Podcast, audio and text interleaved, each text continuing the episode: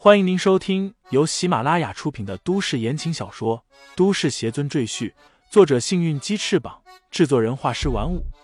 感兴趣的朋友，请看主页，点亮我的关注，点亮你的夜空。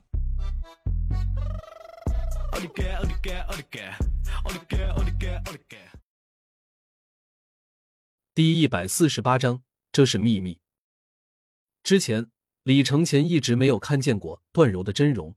他要么是中年保姆而柔，要么是鬼众道门徒，总之从没有以真面目现人。但李承前总是能认出他来，就是因为他的身上带有师尊的魂魄波动。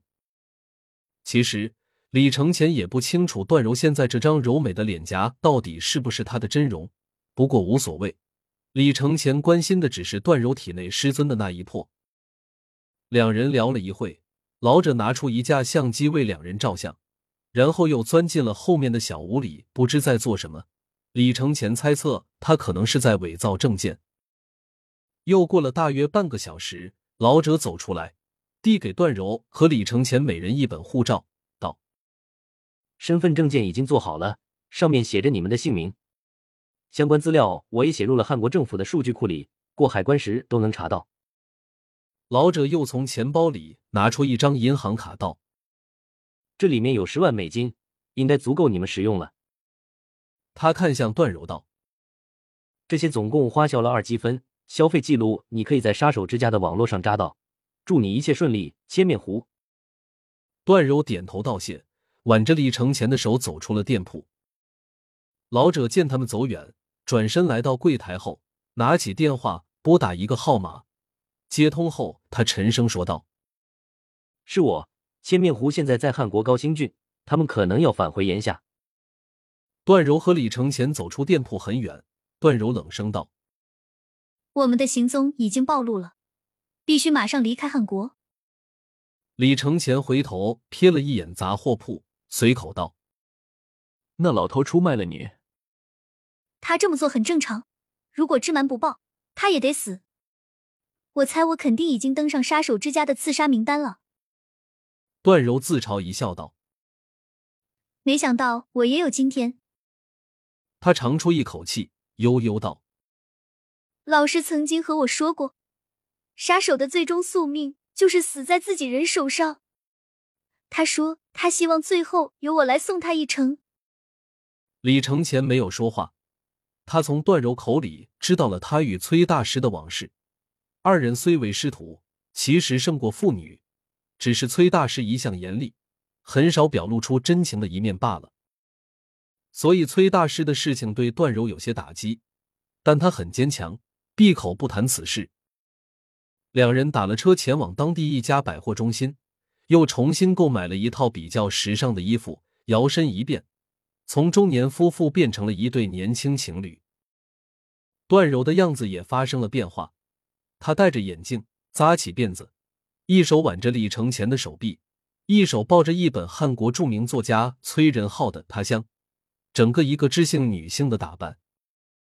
李承前在段柔的打扮下也变成了一个帅气的阳光男孩。段柔看了他的样子后，抿嘴笑道：“本来还担心你年纪太大，装不了这小鲜肉，看来是我想多了。”一切准备妥当，二人搭上了前往釜山的火车。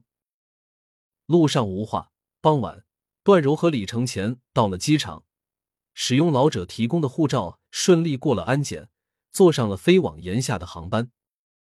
飞机在黄昏时起飞，爬上了数千英尺的高空后，开始平稳飞行。李承前坐在窗口的位置向外张望，段柔在他旁边靠着他的肩膀熟睡。你好，小伙子。忽然。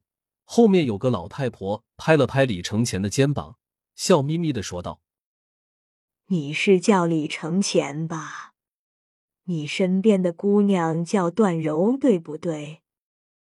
李承前还未说话，熟睡中的段柔突然睁开眼睛，扭头看向老太婆，警惕的问道：“你是谁？为什么知道我们的名字？”呵呵，别紧张。老太婆一脸和善道：“你有位朋友在登机前把一封信交给我，托我转交给你们。他说他不想看见你们离别的眼泪，真是个善良的人啊。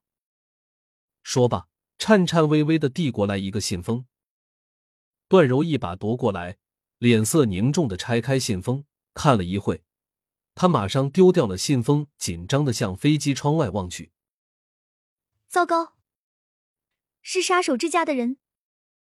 段柔声音有点颤抖，指着窗外说道。李承前也望过去，便见一道黑影在云雾间若隐若现，与客机并行飞翔。那是一架黑色的战斗机。你们杀手之家还能搞到战斗机？李承前颇为惊奇。战斗机可不是普通的飞机，造价高不说。一般人根本不会开，除非是经过特殊训练的飞行员。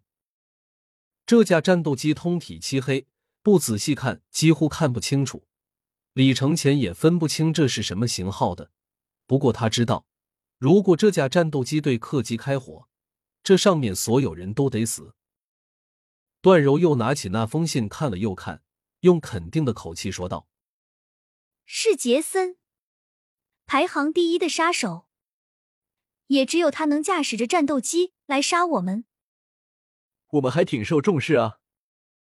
李承前洒然一笑，他不怕什么战斗机，但考虑到段柔还在飞机上，他必须想办法把这个叫杰森的混蛋解决掉。各位乘客，我是机长，现在发生特殊情况，请大家系好安全带，戴上氧气罩，听从我们空姐的指挥，不要随意走动，谢谢配合。这时。机长的声音从广播里传出来。看来，机组人员看似也发现了这架来历不明的飞机，提前开始做应对的准备。几位空姐也来到机舱内检查乘客的状态，从他们惨白的脸色和惶恐的表情上就知道事态有多么严重。这时候，坐在窗户边的其他乘客也发现了这架奇怪的战斗机，他们还以为是为他们护航的呢。笑着和战斗机挥手。杰森在杀手之家排行第一不是没有道理的，他曾是英国最厉害的特种兵之一，据说他一个人就灭掉了一窝恐怖分子，后来因为遭到陷害才离开了原来的军队。段柔深吸一口气道：“从此以后，他转行当了杀手，依靠自己原来的关系得到很多资源和帮助，所以他盯上的目标从来都不会失手。我想这架战斗机。”可能也是从英国那边搞到的吧。两架飞机还在高空中并头齐飞，杰森似乎还没有动手的意思，不知道在等什么。李承前奇怪的问道：“这家伙怎么还不动手？”听众朋友们，本集已播讲完毕，欢迎订阅专辑，投喂月票支持我。你的微醺夜晚，有我的下集陪伴。